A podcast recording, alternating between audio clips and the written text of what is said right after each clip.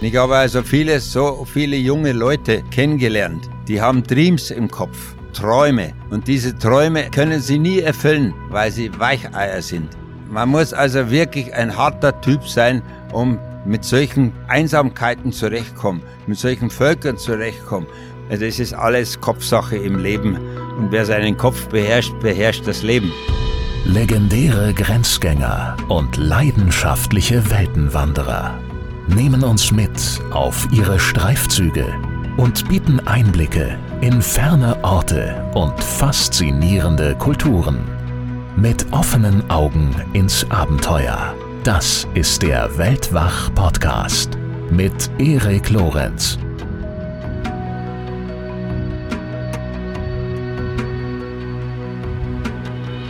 Hallo zusammen und herzlich willkommen zu dieser Episode, in der ich einen ganz besonders schillernden Gast habe, einen Abenteurer der alten Garde. Kompromisslos und, so macht es den Anschein, unverwüstlich. Bevor es mit ihm losgeht, möchte ich euch aber von einem Projekt erzählen, einem neuen Projekt, an dem ich in den letzten Monaten mit vielen Gästen des Weltwach-Podcasts gearbeitet habe und über das ich mich riesig freue. Einem Buch zur Show, zu Weltwach, das in der zweiten Maihälfte 2020 im National Geographic Verlag erscheint. Und darin, in diesem Buch, da berichten Grenzgänger und Weltenwanderer vom Aufbrechen und Ankommen von Erkenntnissen und Widerständen und Begegnungen, die das Leben verändern können. Der Untertitel Das Beste aus dem Weltwach-Podcast, der ist natürlich zugegebenermaßen mit Vorsicht zu genießen, denn was ist schon das Beste?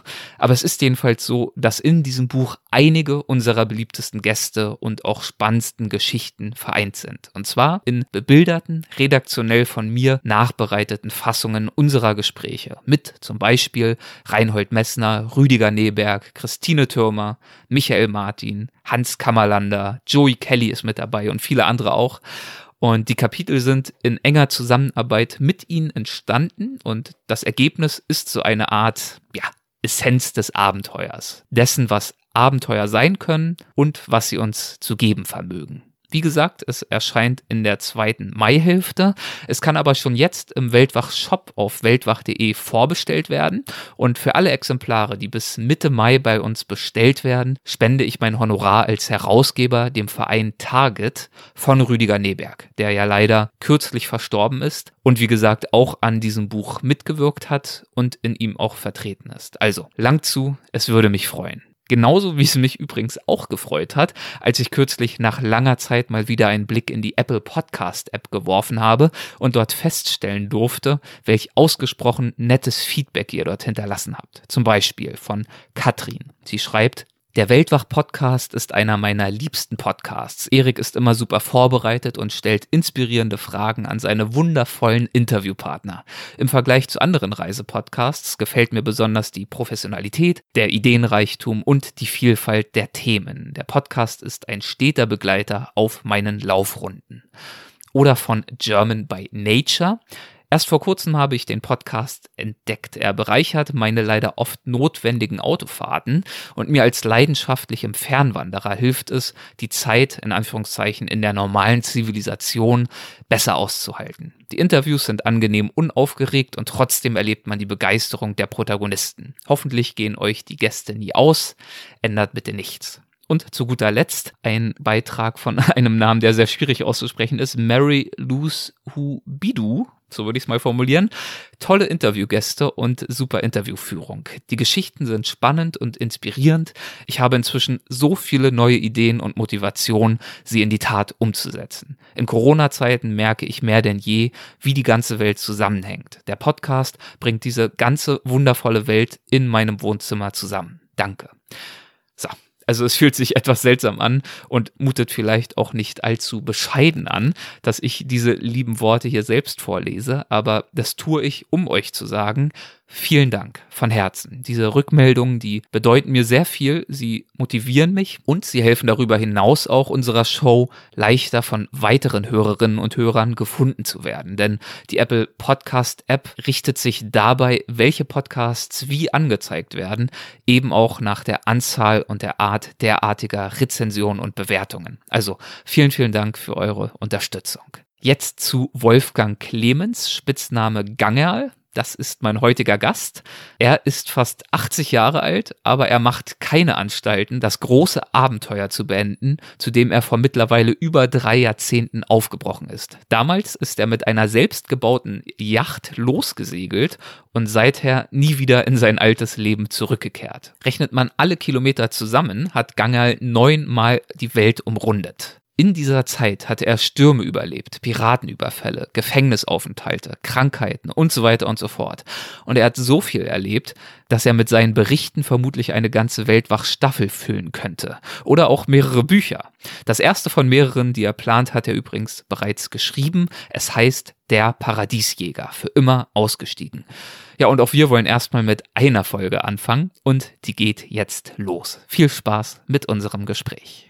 Ja, hallo Gangerl. Es freut mich sehr, dass du dabei bist hier bei Weltwach. Herzlich willkommen. Ja, ich danke, dass ich eingeladen worden bin.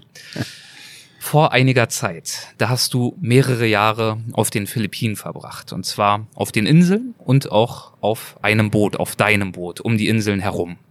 Was hast du dort in dieser Zeit gemacht? Wie hast du in dieser Zeit dort dein, dein Alltag verbracht und gestaltet? Naja, also mein Wichtiges im Leben ist einfach Inseln zu erkunden und einfach mit fremden Völkern zu leben.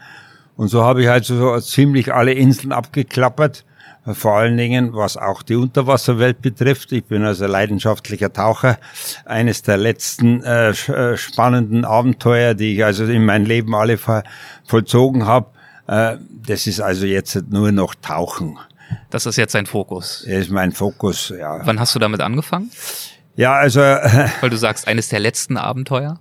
Ja, also ich war früher so ein richtiger Adrenalin-Junkie und habe also vom Fallschirmspringen, Drachenfliegen, Autorennen, alles gemacht, was eigentlich Adrenalin erzeugt. Ja, und jetzt äh, im Laufe der Jahre, wo man halt älter wird, da blendet man halt irgendwas aus, wo was passieren könnte. Ich bin also in meinem Leben so viel in Krankenhäusern zusammengeflickt worden. Und dann, äh, wenn das Alter irgendwann kommt, überlegst du, ob du weitermachen willst. Und wer da so weitermacht, der muss irgendwas in der Birne haben. Wobei ja beim Tauchen durchaus auch mal was schiefgehen kann. Du wurdest ja, glaube ich, mal von einer Moräne zum Beispiel gebissen. Naja, das habe ich aber selber profitiert. Ich habe die vier gigantische Moränen Mund zu Mund gefüttert und ja, da hat es also dann einen Unfall gegeben und da hat mich einer in den Arm gebissen. Aber ich habe viele Attacken mit Haie gehabt und so. Aber es, es ging eigentlich äh, alles locker über die Bühne. Man muss sich halt bloß manchmal wehren. Äh, Haie sind auf Geräusche überhaupt nicht äh, fokussiert und wenn ich die unter Wasser anbrülle, wenn sie mir zu nahe kommen oder aber mit dem Messer auf die Taucherflasche hau, äh, solche Geräusche mögen sie nicht und dann verschwinden sie wieder. Mhm, guter Tipp, werde ich äh, im Hinterkopf behalten. Ja, zwei Jahre Philippinen und du hast gerade gesagt, du hast so ziemlich alle Inseln abgeklappert. Das sind ja, glaube ich, um die 7000. Naja, nicht alle, aber viele ja, halt, die gut. halt interessant ja. sind. Ne? Ich, ich war auf Palawan mal unterwegs. Ich ja. weiß nicht, was du dort auch? Ja, war ich erst vor, vor drei Jahren, war Ach, ich in Palawan. Ja. Wie, wie hat's dir dort gefallen? Ja, sehr gut. Also ja. ist eine der schönsten Inseln überhaupt. Die hatte ich also damals, äh, wo ich also äh, zu den Philippinen kam, hatte ich die also äh, abgehakt, weil mir die Zeit einfach äh, nicht mehr reichte. Ich wollte also äh, weiter um die Welt und das habe ich also dann vor äh, vier Jahren nachgeholt und bin also separat nur nach Palawan. Vor allem dort ja sehr, sehr schön El Nido, beziehungsweise ja, das Nido Archipel. Ist ja, ist ja fantastisch. Aber ja. in der Unterwasserwelt ja, glaube ich, nicht mehr so spektakulär, nachdem dort sehr viel äh, mit, äh, wie sagt man, Dynamit, Dynamit, ja, ähm, das ist also wurde. das, was ich also damals schon äh, wirklich äh, kritisiert habe, dass es überall in der Nacht bum, bum, bum. Äh, und das ist also schlimm und speziell nur äh, ja, gut, Vietnam vielleicht auch noch, aber äh, es wurde eingedämmt über die Jahre, weil äh, irgendwann äh, tut es also sogar der Einheimische merken, dass er die Natur kaputt macht äh, mit Dynamit, ne? Wenn du sagst, du hast dort zwei Jahre verbracht, viel tauchend, viel erkundend, wie kann ich mir das vorstellen? Also du wirst ja nicht zwei Jahre lang jeden Tag einen Tauchgang unternommen haben. Ja, mache ich aber fast. Ja, okay. Äh, also das ist wirklich der Fokus. Ja, ist der ja. Fokus. Also äh, vor allen Dingen, äh, naja, der Hauptfokus ist einfach in Dörfern zu wohnen mit den Einheimischen, mich da irgendwie so langsam reinzumogeln, dass sie mich mögen, dass sie mich aufnehmen. Und dann, äh, wenn du mal also diese Barriere übersprungen hast, dass du ein Fremder bist, dann äh, nehmen sie sich, egal wo du bist auf der Welt, wirst du aufgenommen und dann ist alles easy. Wie schaffst du das, diese Barriere zu überspringen nach den vielen Jahren hast du da ja wahrscheinlich ein bestimmtes Vorgehen oder zumindest äh, Verhaltensweisen, wo du sagst, das ist besonders wichtig oder hilfreich? Ja, mit den vielen Jahren bin ich also regelrecht zum Kulturjäger geworden und habe also wirklich solche Primitivkulturen angesteuert. Und äh, da habe ich also viel erfahren müssen. Du darfst halt einfach keine Fehler machen. Meistens habe ich immer einen Guide dabei, wenn ich zu äh, äh Kulturminderheiten gehe.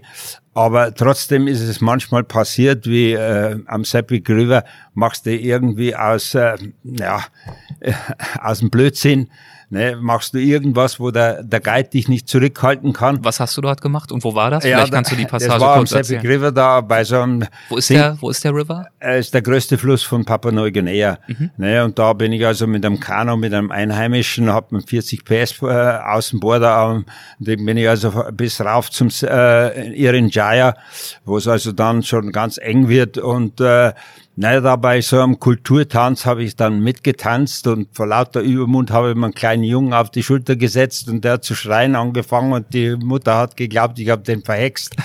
so, und dann, äh, naja gut, da haben wir die also mit dem Geldschein äh, hatte bloß meinen großen 50 China-Schein und so einen Schein hatte ich im Leben noch nie gesehen. Naja, und da äh, haben sie an dem Schein rumgefummelt und mein Guide wusste, jetzt eskaliert das und hat mich also gepackt, sind wir davon gelaufen. Und als wir im Kano saßen, äh, sind also die Pfeile hinter uns nachgeflogen. Also der Schein hat sie nicht besänftigt. Ja, so ist es. Oje, oje, okay. Und wie, okay, das ist so ein Beispiel für einen Fehler. Wie ja. gehst du vor, wenn du jetzt, bleiben wir mal noch äh, kurz bei den Philippinen, wenn du dir dann Dorf aussuchst, äh, das dich interessiert, wie äh, machst du dann die ersten Schritte? Ja, die ersten Schritte ist einmal äh, nicht als Tourist auftreten, der auf der Brust die Kamera hängen hat. Kamera bleibt im Koffer. Ne, die müssen nicht sehen, weil irgendwie haben die alle schon gespannt. Manche Vereine, äh, Vereine sage ich, manche Stämme haben sogar von Fotos Angst, weil es äh, ihre Seele klaut. Und äh, ja, da habe ich immer viele Geschenke dabei. Ne, egal was. Und die, das Leichteste, um sich äh, bei Kulturminderheiten einzuschmuggeln, sind die Kinder. Mhm. Ne, wenn du für Kinder Lollis, Bonbons, vor allen Dingen Luftballons, haben sie noch nie gesehen. Ne, und, äh, ne, das ist also für die Dinge. Und dann, wenn die, die Kinder dich mögen, dann ist es easy mit den Erwachsenen. Und dann äh, versuchst du wirklich ein paar Tage, ein paar Wochen, vielleicht sogar manchmal ein paar Monate dort zu verbringen. Genau, so ist es. Was ziehst du für dich daraus? Ja, also ich erlebe, egal wo ich bin, überall. Und das ist das, was mich fasziniert. Es gibt keinen Neid und keine Angabe in diesen Kulturvölkern. Jeder hat das Gleiche.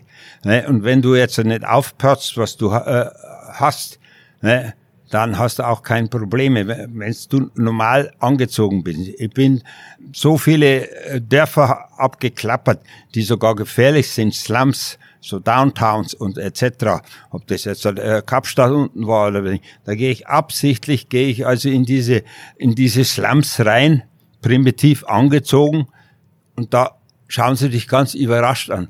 Was hat der? Warum traut sich der zu uns rein? Kein Tourist kommt zu uns rein. Entweder ist das einer von der Regierung oder hat irgendeinen Bum in der Tasche. Ne? Also irgendwie, und dann nähern sich irgendwie ein paar so Halbwüchsige und äh, ja, dann gibst du ein paar Zigaretten und so und dann hast du eine kleine Schar hinter dir und die schützen dich. So schnell geht das. Ja, so schnell geht es. Das heißt, dir ist der Kontakt zu Einheimischen offensichtlich sehr wichtig und äh, das ist dir an verschiedenen Orten gelungen, unter anderem, wie schon besprochen, auf den Philippinen.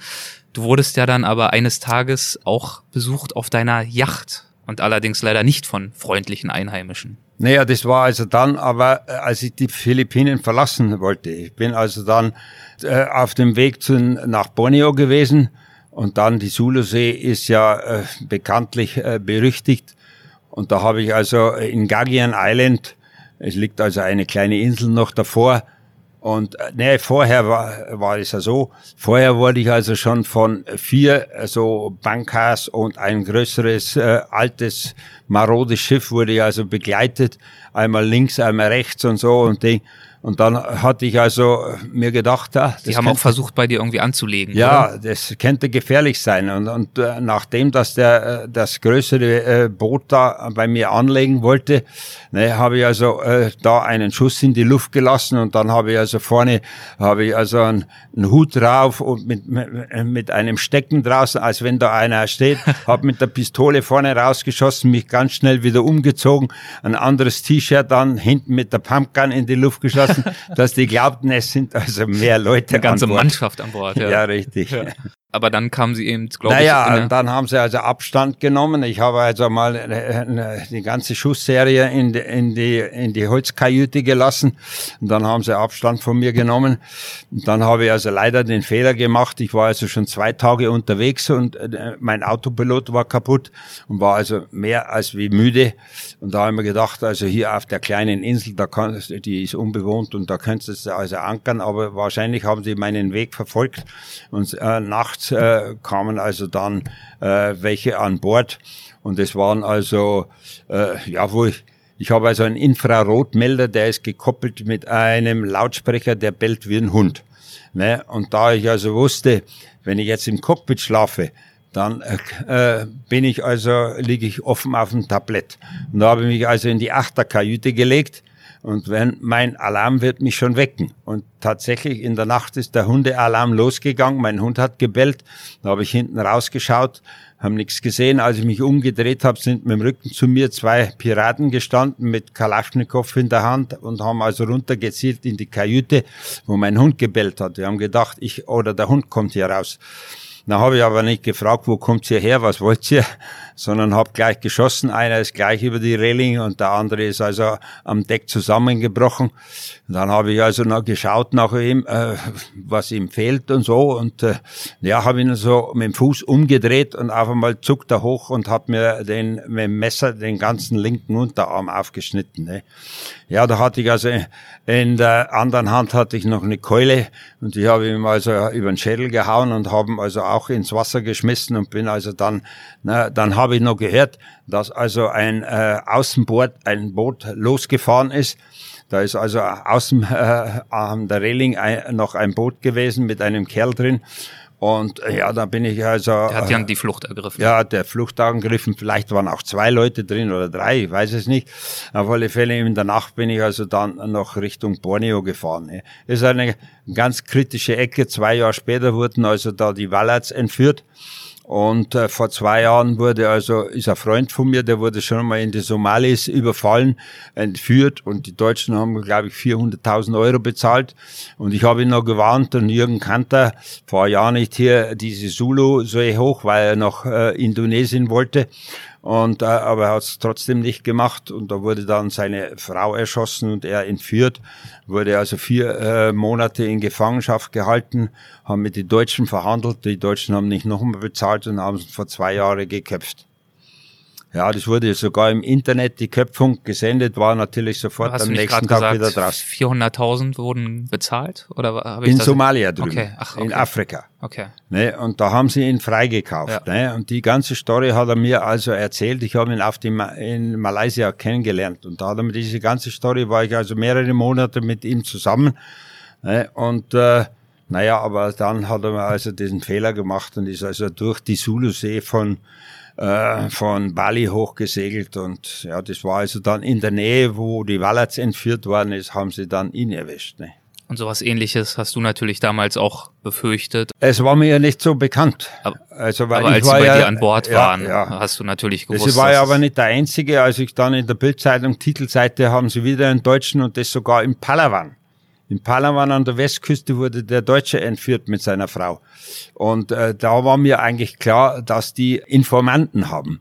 Die werden wahrscheinlich hier bezahlt von, äh, von äh, diesen Piraten und die passen auf, wenn die also dann speziell, wenn eine deutsche Yacht erscheint unter Flagge, äh, Deutschland hat viel Geld, und äh, ja, und da wird natürlich der anrufen und dann kommen die nicht, weil von Yolo, wo die Piraten eigentlich zu Hause sind, in die Berge, ist ein weiter Weg nach Palawan. Und trotzdem sind die wahrscheinlich rüber und haben den Deutschen da drüben entführt, was in der Bildzeitung dann stand. Nicht? Wie bist du danach mit diesem Erlebnis fertig geworden? Ach, da würde ich also schon sehr oft gefragt, aber äh, ich habe das einfach abgehackt. Entweder der oder dich. Äh, da, da habe ich keine Gewissensbisse, weil ich mich hätten sie erschossen, also oder entführt.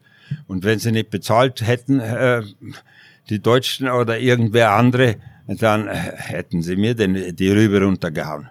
Hatte das in irgendeiner Form ein rechtliches Nachspiel oder? Nee, überhaupt nicht, weil das war direkt an der Grenze äh, äh, na, von Malaysia, Borneo.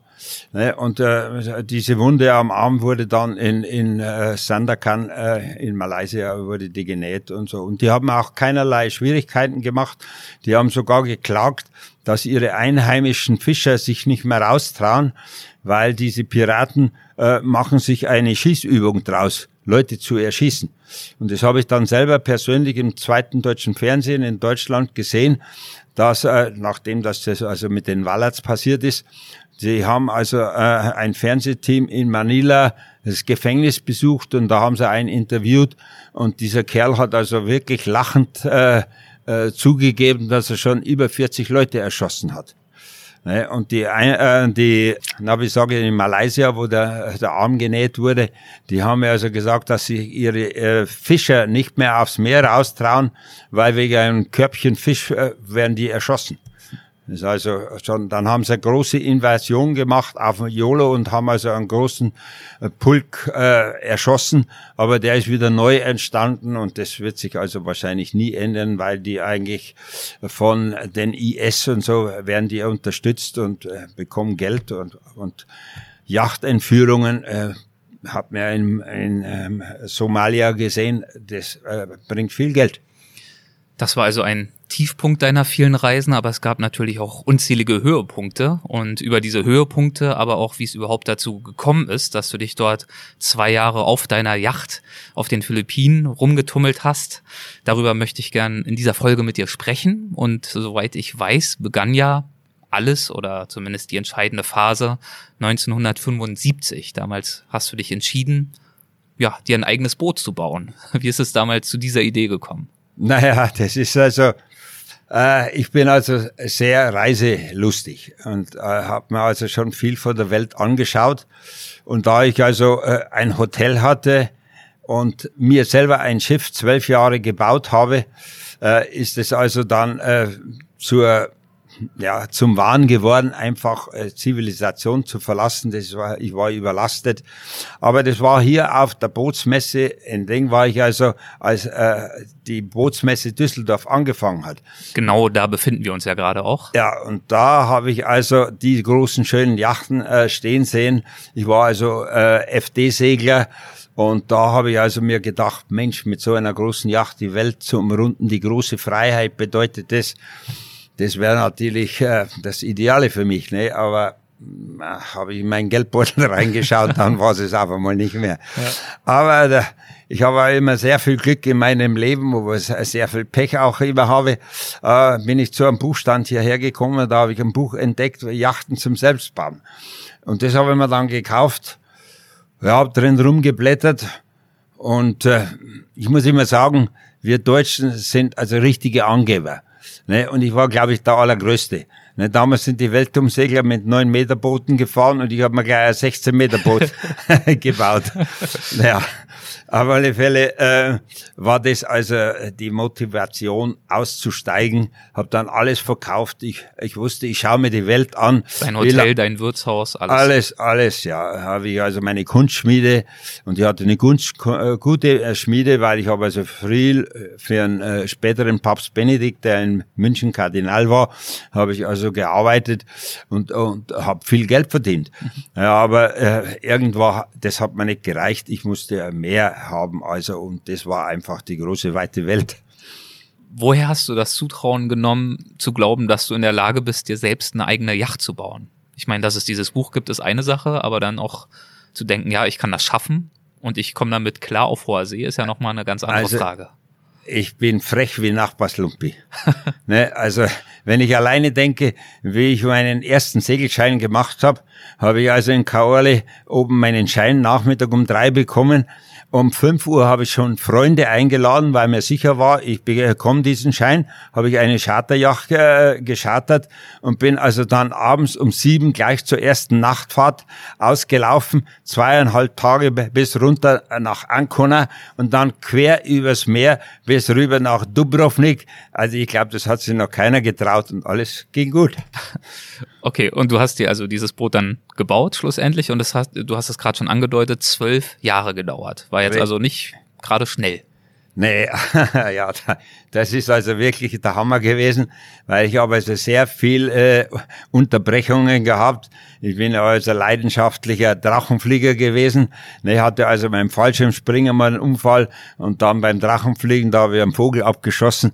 Das war also die Meisterschaft da hinten und da habe ich also vor lauter Fluggeilheit habe ich mich über die Klippe rausgestürzt und bin also 35 Meter durch die Bäume auf die Erde geknallt, weil ich einen Haken vergessen habe. Ich habe mich also nicht eingehängt. Der Drachen ist allein ins Tal.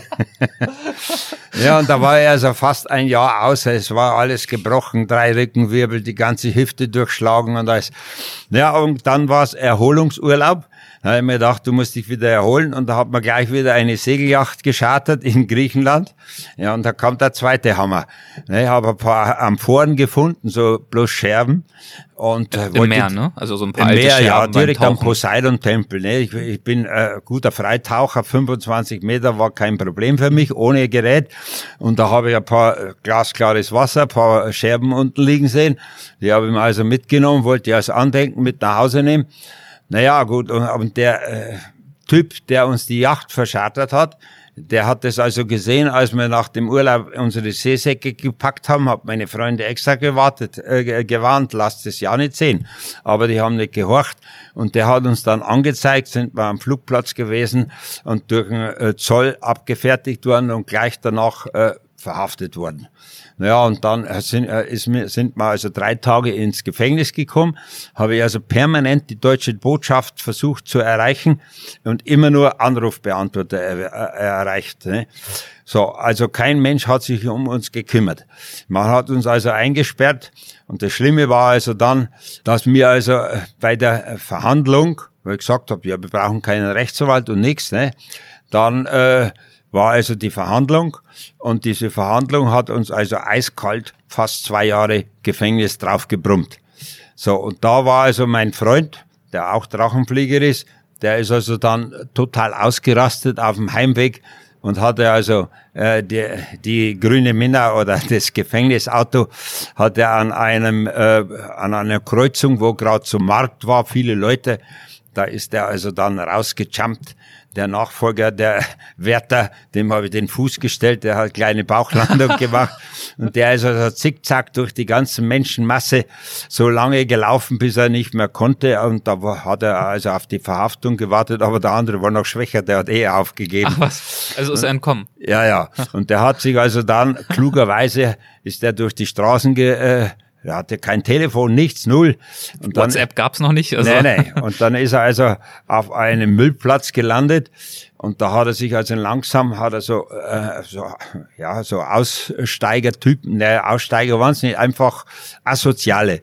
Ne, und die haben da Müll gesammelt und so ein Ding und da, die hat er zeitlang beobachtet und da hat er sich abends dann hingetraut und da hat ihn dann einer angesprochen, der hat ihn nicht verstanden und hat ihn mit zum Feuer genommen und dann war aber einer dabei, der hat in Deutschland schon mal gearbeitet und der konnte Deutsch. Ne?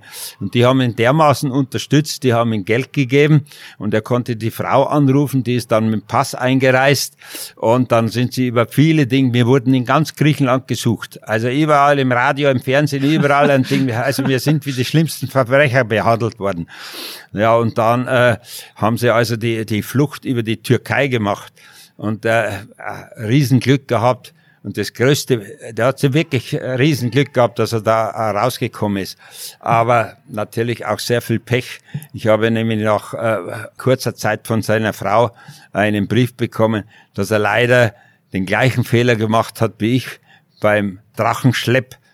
Ist er hochgeschleppt worden und hat sich nicht eingehängt und ist zehn Meter auf die Erde geknallt, nur zehn Meter und war tot. Ach Gott, das ist traurig. Das ist mehr wie traurig. Und überlebt so eine wahnsinnige Wahnsinn, Flucht. Ja.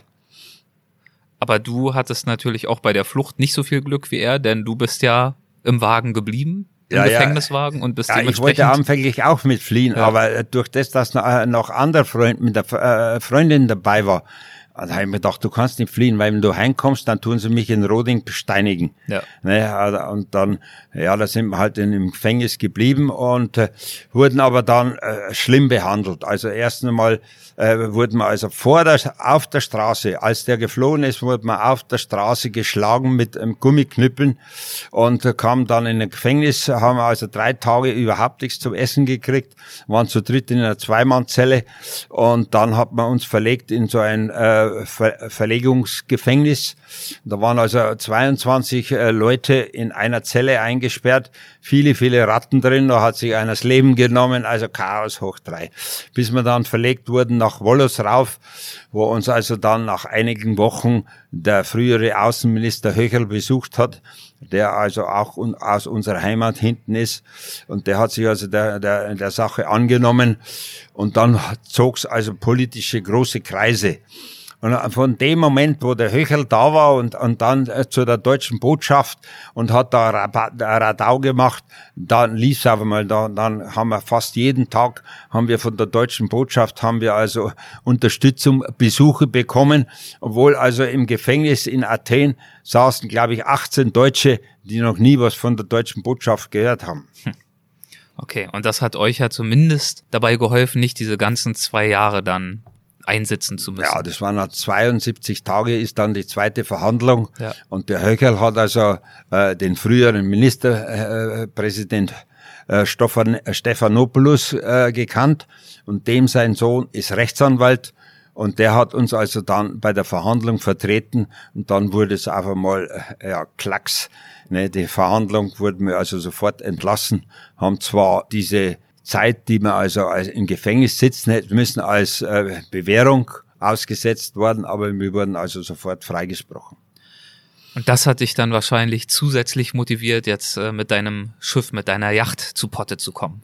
Das war natürlich auch ein, Moment, äh, da muss ich also auch noch dazu sagen, wo ich also geglaubt habe, dass ich in Roding der große Hecht bin, weil ich also zweimal Faschingprinz war, in allen Kneipen habe ich überall Gitarre gespielt. Ich habe gedacht, ich habe tausend Freunde und da haben also viele, viele Rodinger die also die Unterschriftsammlung für uns, für die Entlassung gemacht haben, nicht unterschrieben, habe ich dann später gehört. Ja, es schadet halt nicht einmal, dass der ruhig einmal eine auf den Deckel kriegt. Also Neid ist bei uns das größte Gift, was es überhaupt gibt. Und äh, da habe ich also dann mein ganzes Leben total verändert und habe mich also gesagt, bloß weg. Wie lange hat es dann gedauert, bis du dieses bloß weg in die Tat umgesetzt hast? Naja, mit diesen äh, zweimal Faschingprinz etc. und, äh, und diesen zwei Drachenabstürzen hat es zwölf Jahre gedauert. Okay. Dann bist du aufgebrochen. Du hattest die Yacht also irgendwann fertig. Du hast gerade schon gesagt, glaube ich, 16 Meter war sie lang. 16 Meter lang, 18 Tonnen schwer, 4 Meter breit, 2,20 Meter Tiefgang. Und ich gehe davon aus, als du aufgebrochen bist, konntest du schon segeln. Das Ja, hast du ja, dann ich- zwischenzeitlich gelernt natürlich. Ich habe ja also Jollen gesegelt. Ne? Und wer solche äh, Rennjollen, Regattajollen, BFD segelt, der kann auch eine große Yacht segeln. Was ich heute feststelle da draußen, diese Weltumsegler, ich bin überzeugt, 50, 60 Prozent können überhaupt nicht segeln, weil das sehe ich an, das sind halt ältere Leute, die aussteigen und äh, ja eigentlich äh, rund um die Welt nur Wasser sehen, weil sie sonst null über unternehmen. Und so wollte ich also nicht um die Welt. Sondern, wie bist du um die Welt? Was hast du die ersten Jahre? Fangen wir vielleicht mal damit an. Was stand für dich in den ersten Jahren auf dem Programm?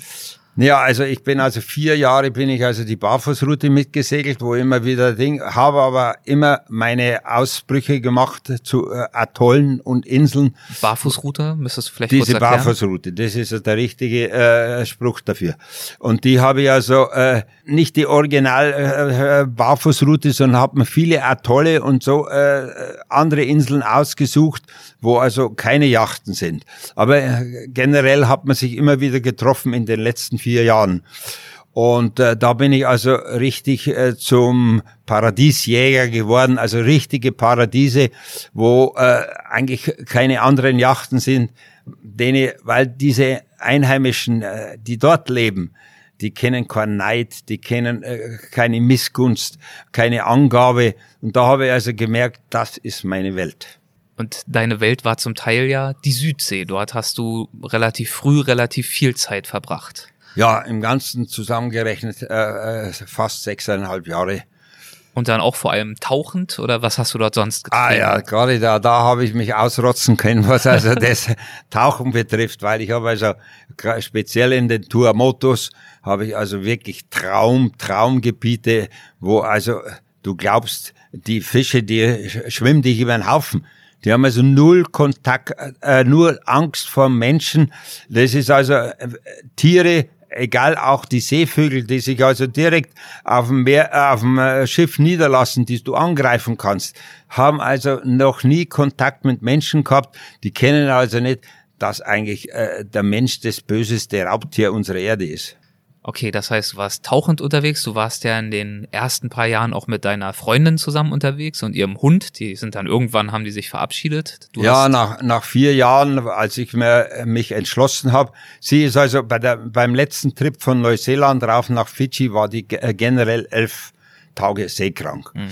Und da wollte ich sie also schon äh, bitten, die Yacht zu verlassen, aber dann sind wir noch nach Nanomea rauf. Das ist also äh, in Tuvalu ein Atoll und da war, haben wir dann wirklich äh, traumhafte Sachen erlebt, weil wir, wir waren integriert in die Dorfgemeinschaft und waren in dem Atoll Nanomea, wo noch nie eine Yacht drin war. Und da jeden Tag Party, jeden Tag Party, entweder auf die Schiffe oder in ihren Hütten. Also das war sowas von toll und die Unterwasserwelt war sowas von toll. Also das war eigentlich das schönste Erlebnis meiner äh, 32 Jahren kannst du dieses, Kannst du dieses Atoll beschreiben? Wie, wie sieht's dort aus? Was, ja, die, die Einheimischen, die, die leben also generell, was die Insel hergibt. Und äh, das Einzige auf einer Insel ist also, äh, züchten sie Schweine. Und äh, die werden dann äh, immer wieder verkauft, wenn alle sechs Wochen die Nevanga, das große Versorgungsschiff, was alle äh, Atolle abklappert, da werden also dann äh, dieses Schweinefleisch, äh, was sie also dann liefern in Tauschgeschäfte. Da können Sie also auf dieser Nevanga 70 Meter großes Schiff, äh, können Sie also äh, Tauschwaren eintauschen dafür und können also Ihre Nudeln, Zucker und was weiß ich äh, da einkaufen. Aber es ist wirklich ein, ein wahnsinnig tolles Unternehmen da oben gewesen. Das ist also, das muss man erst einmal mitmachen. Wer das noch nicht mitgemacht hat, mit Einheimischen ein halbes Jahr leben, der hat keine Ahnung dann gilt das ja für viele von uns, ja, dass wir keine Ahnung haben. Mit Sicherheit. Siehst du das so? Hast du das Gefühl, wenn du heute, du bist zum Beispiel hier auf der Messe Boot, heißt sie ja in Düsseldorf, unendlich viele Menschenmassen, hast du das Gefühl, wenn du dich jetzt hier tummelst, ganz anders als dein sonstiges Leben, dass die meisten Leute, die dir hier so über den Weg laufen, keine Ahnung haben von dem, was so richtig ja, zählt im Leben? Das ist also so eine Messe für mich hier in der Zivilisation ist also ein Horror. Ne, aber alles ist Kopfsache. Und äh, da ich ja also für ich habe wenig Rente, ne, also für später sorgen muss, habe ich mir jetzt erschlossen durch meinen Freund, der mich also da hier in in die Finger gekriegt hat, äh, das alles zu vermarkten, äh, habe ich mir also entschlossen, da mitzuspielen. Und äh, wenn ich sage, äh, mit dem Kopf kann man alles leisten. Es ist nur der Kopf, der Dirigent. Ne? Mich fragen sie oft und denken, ja, hast du nicht in der Südsee mal äh, Appetit auf ein Weißbier und so? Ja, wenn ich nichts kriege, dann brauche ich mir es auch nicht einbilden. ne? Also das ist alles Kopfsache im Leben. Und wer seinen Kopf beherrscht, beherrscht das Leben. Wie geht dir das, wenn du, du hast hier zum Beispiel Vorträge gehalten? Ist das für dich auch Horror oder gibt es auch bestimmte Aspekte, wo du sagst, ja gut, das, das ist schon äh, überraschend? Ja, es, es ist anstrengend, weil in der, in der Zwischenzeit, äh, ich habe ja früher wahnsinnige Sachen gemacht. Ich bin also, wie gesagt, zwei Jahre auf dem Landweg durch 32 Länder Afrika. Das hat mir alles nichts ausgemacht. 52.000 Kilometer waren 52.000 Kilometer, habe viele, äh, habe ganz Asien durchforstet, sämtliche äh, 8.000er war ich dort und so. Und da haben meine Knochen kaputt gemacht. Ich, äh, in der Zwischenzeit sind meine Knie und den kaputt. Und das ist also für mich das Anstrengendste auf dieser Messe. Diese Leute, äh, an, äh, äh, wo ich also immer äh, bisschen Angst hatte von, äh, von diesen Massen, die äh, beschäftigen mich eigentlich weniger, weil äh, ich sehe, es ist Erfolg. Die sind so begeistert hier und, und immer habe ich hier 200 oder 300 Leute rum Und äh, da habe ich meinen Spaß mit ihnen und das ist äh, eine schöne Sache. Was bedeutet dir das, diese Resonanz zu sehen auf deinen Lebensentwurf und deine Erlebnisse? Ja, dass ich nichts falsch gemacht habe. ja, das ist eine gute Antwort. Hast du dich denn unterwegs auf deinen Reisen jemals einsam gefühlt? Nee, kenne ich nicht. Kenne ich nicht. Ich bin also manchmal 35, 40 Tage auf, auf äh, Übersee und äh, ich komme mit mir so schön zurecht. Wenn es natürlich äh, eine Höllenfahrt ist wie in der Antarktik, den Jahrhundertsturm, äh, das wünscht man sich äh, nicht. Und aber so, wenn normale äh, kommode Winde herrschen und und das Schiff gleitet so schön teilweise unter Spinnaker. Wenn ich denke, Neukaledonien, Australien runter, bin ich fast elf Tage nur mit Spinnaker gefahren, Tag und Nacht. Was heißt das? Ja, die, diese große Blase vorne, der Spinnaker, ne, der, der das Boot zieht. Und äh, du merkst, es, es läuft alles so gut und so, dann, dann äh, da geht in mir ein Herz auf und dann will ich segeln. Endlos, endlos, immer weiter. Ähm, war das immer so, dass du so gut mit dir selbst zurechtgekommen bist oder musstest du das am Anfang auch lernen? Äh, äh, nein, gut, da bin ich reingewachsen jetzt. Ich meine, äh, äh, dieser gro diese große Ozeane, da übernehmen sich also viele Leute Atlantiküberquerung, wo schon der Captain erschossen worden oder gegenseitig gehen sie wie die Hyänen aufeinander los. Die Leute wissen gar nicht, was auf sie zukommt. Ne? Und wenn ich dran denke, wie ich also über den Atlantik geschossen bin in 17 Tage, damals war der Rekord 13 äh, Tage, also äh, bin ich schnell rüber und unterwegs musste Renate noch einen, den haben wir mit mitgenommen, einen Schweizer operieren, weil sie war keine Krankenschwester, musste ihm das ganze Oberkiefer aufschneiden und so. Das sind schon Abenteuer, die dann, wo man sagen kann, es ist also nicht äh, das wahre Paradies. Aber wenn es ganz langsam schön dahin geht, so mit vier, fünf Windstärken, dann macht Segeln unheimlich Spaß. Auch nach all den Jahren. Ja, ja, immer noch, immer noch. Das ist die große Freiheit da draußen und äh, ist einfach toll. Aber ganz so gemächlich war es nicht immer. Du hast gerade schon äh, diese Höllenfahrt angesprochen, Richtung äh, Antarktis war es, glaube ich. Ja, ja, von Australien runter nach Auckland Island, wo die Yellow Ice Pinguine sind. Und das war im Jahr 1993, der ja. Jahrhundertsturm Polly hieß er. Richtig. Erzähl mal davon. Wie hat sich dieser Sturm angefangen anzukündigen? Wann hast ja, du, wie ich, hast du die ersten ich Vorzeichen bin also, äh, von Sydney äh, runter, äh, wollte ich also äh, nach Tasmanien und habe also dann schon äh, in der Tasmansee einen auf den Deckel gekriegt, erst kleinere Sturm und dann kam der größere, kurz vor Hobart unten, musste ich also alles wieder umdrehen und bin rauf nach Eden und habe also dann äh, gewusst, du machst äh, Fehler, jetzt, hier in die äh, brüllenden 40er zu fahren, wo dein Schiff nicht richtig vorbereitet ist. Und das habe ich dann begriffen, habe dann in Eden mein, eine Woche mein Schiff vorbereitet, habe also sämtliche Windhutzen mit äh, Holzplatten äh, abgedichtet, äh, den achterlichen Niedergang verschraubt und die äh, Ankerkette äh, in die Bilge gelegt, sämtliche Anker, alles was schwer ist nach unten. Und das war Gott sei Dank, sonst wäre ich vielleicht untergegangen und habe mich dann das zweite Mal auf die Reise gemacht, aber direkt gleich mit äh, Ziel Auckland Island. Naja, gut, dann kam also der erste, äh, der nächste große Sturm und das waren also 55 Knoten und das ist also schon äh, Windstärke 10. Und da habe ich also dann leider Gottes die Genua verloren, weil ich habe den Fehler gemacht, weil man ist ja kein Probi. Und da habe ich also die Genua als Sturmfock hergenommen, nicht? Und habe also die ganze Genua weggerollt bis auf acht Quadratmeter und habe sie als, als Ding hergenommen. Was ist das? Ich habe keine Ahnung vom Segeln. Und ja, die Genua ist also äh, das große Segel, äh, Vorsegel, äh, was also die Yacht vorantreibt. Mhm. Und, und als der Sturm auf einmal äh, auf 55 Knoten zugenommen, habe ich leider Gott dieses dreifach gereffte groß runtergerissen. Und so hatte ich bei Downwind, also vor dem Wind, keine Abdeckung mehr für die Genua. Und da konnte ich mit der großen Windschnitte mal diese acht Quadratmeter wegrollen. Und irgendwann ist in Fetzen geflogen, weil für solche äh, Regionen und äh, für solche Stürme braucht man Sturmfock, die also 800 Gramm im Tuch hat und nicht 400 Gramm wie die, äh, die Rollfock hat. Mhm. Naja, gut, und dann bin ich also bloß mehr mit Sturmsegel am Kutter gefahren und direkt in die Fänge von Cyclone Polly. Und dieser Cyclone Polly hat also dann, weil er eingequetscht war zwischen zwei Hochs, also fünf Tage am selben Fleck äh, gedreht.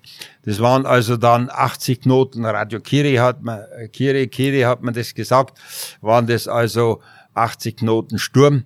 Also, also Windstärke 13, 14, was weiß ich, wird, wird ja nicht mehr aufgelistet und äh, mit 20 Meter hohen Wellen. Ne? Und da ist der Mast viele Male unter Wasser ge gewesen, also bin gekentert.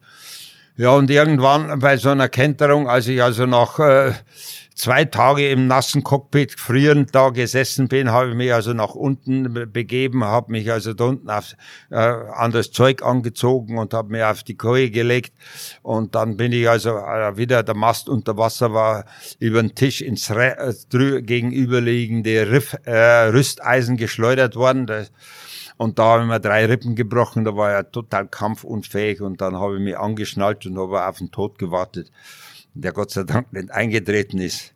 Ja, und dann äh, ja, hat es also fünf Tage getobt mit 80 Knoten Sturm und 20 Meter hohe Wellen. Das war der absolute Wahnsinn. Und nach fünf Tagen ist also dann der, der Sturm wieder abgeflaut auf äh, 50 Knoten und dann hatte ich also noch, äh, habe ich mich wieder aufgerafft und habe also noch äh, riesige Wellen draußen laufen sehen, die habe ich fotografiert, die ich also immer hier auf den Vorträgen zeige, wo jeder einen Kopf schüttelt. und das waren schon die kleineren? Das waren die kleineren, ja. Wie lange hat es dann gedauert, bis du dich berappelt hast nach diesem Erlebnis? Naja, ich habe also dann, dann war ich also nicht mehr weit von äh, Neuseeland, da haben wir also kurz vor Neuseeland noch einen Wal gerammt, aber mit einem Stahlschiff hat also der Wal äh, wenig Chancen, das kaputt zu machen. Und dann habe ich also in Neuseeland die Wunden geleckt und habe also mich verarzten lassen und äh, habe äh, einige Zeit gebraucht, bis das also wieder richtig durchatmen konnte und ja, bis das abgeheilt ist. Und dann mein Schiff war also eine Maschine aus den Fundamenten gerissen, bloß mehr notdürftig so drangehangen, sonst wäre sie durch die Gegend geflogen. Und äh, ein Wand war gerissen und der Bugkopf war eingedrückt. Ja, bis ich das dann alles nach einem halben Jahr wieder äh, repariert hatte, habe ich mich dann weiter auf die Abenteuersuche gemacht, habe ganz Neuseeland durch, äh, Südneuseeland am Landwege durchforstet und bin dann, da habe ich eine Einladung, äh, hat mir auch wieder der Staatssekretär Max Fischer äh, besorgt, der hat viel mit dem König von Tonga zu tun gehabt und der hat mir also dann eingeladen, der König, äh, leider Gottes, als ich da oben war, war er gerade krank. also, naja. Hat's nicht geklappt, ja. Hat nicht geklappt. Wie hast du damals deinen Lebensunterhalt bestritten? Hast, hast du noch davon gezerrt, dass du das Hotel und das Wirtshaus verkauft ja, hattest? Ja, ich hatte also ungefähr für 12, 15 Jahre hatte ich also Geld. Hab dann sogar meine ganzen Lebensversicherungen äh, verbuttert. Ich meine, ich, ich war damals noch nicht so sparsam und so zurückhaltend, wie ich heute bin. Ne? Und äh, vor allen Dingen, was Yachthäfen betrifft, ne? man legt sich ja lieber da rein, wo es ruhig ist, ne? Neuseeland, alles ne? ist schweineteuer. Hm. Ne? Was ich heute nicht mehr mache, lieber hänge ich draußen vor Anker, wo es nichts kostet und äh, schaukel mir die Seele aus dem Hals. Aber es kostet nichts. Ja. Und dann irgendwann nach 12, 15 Jahren? Naja, also dann habe ich also, äh, wie gesagt, nach zehn Jahren äh, bin ich dann das erste Mal nach Hause gekommen und habe also dann diesen Wahnsinnstrip durch Afrika gemacht und bin nach Deutschland gekommen und dann ist die Yacht auf mich aufmerksam gemacht und äh, geworden. Das Magazin? Haben, ja, und haben elf Seiten über mich geschrieben, der Wüste lebt, nicht die Wüste, sondern der Wüste. Der Wüste lebt, in Klammern noch. Ja. Entgegen aller Erwartungen. Ja, gut. Und ja. da habe ich dann also mit Vorträgen angefangen, die dann äh, ja gutes Geld eingebracht haben, weil damals war die Südsee im Fernsehen und so nichts bekannt und ja, dann haben wir die Leute die Bude eingerannt. Das war ja nicht dein einziges haariges Erlebnis am und im Wasser. Du bist ja auf dem Weg nach äh, Jakarta, war es, glaube ich. Da hast du auch mal fast dein Schiff verloren, weil der Anker nicht hielt. Ja, ja, also das sind also so Sachen, äh, da muss man also schon einmal äh, schauen, ab und zu, ob man da aus dieser, ich habe mehrere Stürme erlebt, also Windstärke 11 im, im, im äh, Windschatten von den Seychellen in Mahe. Und da lag ich vor, vor zwei Anker. Und äh, es geht, äh, gibt immer wieder eine Möglichkeit, wo wo es dann natürlich in die Hose ging. Das war nachher äh, in den Seychellen, als ich also in Gagien, äh, in Gagien Island, sage ich, in Marian Island meine Yacht verloren habe. Das war dann wirklich der Tiefpunkt. Ja, das war der Tiefpunkt. Also da war ich also so im Keller, da habe ich also gedacht, jetzt geht's nicht mehr weiter, weil wieder zurück, neues Leben, zu Hause anfangen, war unmöglich für mich. Das war viel zu weit entfernt. Ja, war zu, mental. Ja, da war ich also weg von dieser Schiene. Äh, ich habe aber äh, Gott sei Dank dann äh, wieder Glück gehabt. Ich war also dann eine, eine Woche jeden Tag betrunken. Jeden, weil ich äh, wirklich, ich stecke nie den Kopf in den Sand, weil Kopf im Sand macht blind. ne? Und dann äh, habe ich also wieder das Glück gehabt, dass also in den äh, Seychellen einer äh, eine Dufour 35 angeboten hat. Und da habe ich also diesen, da wo, wo ich, wir gerettet wurden von dieser einsamen Insel, Marian Island, äh, haben sie uns also extra in ein Hotel ge gebracht, was einem Deutschen gehört. Und der, dem hat die Yacht gehört, ne? Und der hat die nie gebraucht, die ist, die ist bloß rumgelegen, ne? Und die erste Zeit habe ich also dann äh, diese Yacht aufgemotzt, weil die total vergammelt Er hat sie war. dir günstig verkauft, war ein Und bisschen kleiner als die bisherige, ja, ja, aber die trotzdem 35 Jahre zuvor. Und, aber ich hatte wieder neue Horizonte und äh, mit diesem Schiff fahre ich heute noch. schön. Was ich aber gerade meinte auf dem Weg nach Jakarta, ich glaube, da gab es auch eine witzige, also witzig jetzt im Nachhinein, Begebenheit, als der Anker nicht hielt, während du tauchen warst. Ah, jetzt äh, gleich am Anfang habe ich also äh, das nicht realisiert, Ja, ja. was da gemeint ist. Ja, ja, das war also eine ganz verreckte Sache, weil ich bin also richtig äh, tauchgeil und als ich also da über äh, wunderbare Korallen gefahren bin und überall war es 50 Meter tief, wo man nicht ankern kann, da habe ich gedacht, Mann, hier taucht, das muss toll sein. Dann habe ich also sofort gestoppt und habe mal auf diesen Korallenstock, auf eine Erhöhung, wo die Korallen sich nach oben gebaut haben, habe ich also da meinen Anker draufgeschmissen. Es war relativ windstill und äh, bin direkt vom Boot aus runter zum Tauchen. War hervorragend, Tauch, das Tauchgebiet. Was weniger hervorragend war, wo ich hochgekommen bin, war meine Yacht weg. Auf offener See, wohlgemerkt. Ja, es waren also schon Inseln in der Nähe, also war nicht weit äh, entfernt, war also ein kleiner Sandhaufen. Ne, und da bin ich dann hingeschwommen und habe also mich da mein Tauchgerät abgelegt, habe mir aufgerichtet und habe in der Ferne meine Yacht treiben sehen. Die war also nicht geklaut, sondern Wind ist aufgekommen und der Anker hat nicht gehalten. Ne. Naja, na bin ich also dem äh, Schiff nachgeschwommen. Und zwar vier Stunden lang. und als ich es fast erreicht habe, ist also dann in meinen beiden Beinen dermaßen Krämpfe aufgetreten, dass ich nicht mehr weiter schwimmen konnte. Da war also in der Nähe noch ein, ein kleines Motto, also eine kleine äh, Insel und die, da wollte ich mich drauf retten und bin darauf äh, zugeschwommen und habe es also gar nicht, ich war also so apathisch und so deprimiert, dass ich jetzt meine Yacht verloren habe und habe das gar nicht gemerkt, wie es auf einmal dunkel wird und äh, erst als es richtig zu donnern anfing und und zu regnen anfing, habe ich gemerkt, Mensch, der Wind kommt daher, wo meine Yacht zuerst hingetrieben ist. Da bin ich wieder umgedreht und bin also genau in den Regen reingeschwommen. Da kommt meine Yacht auf mich zu.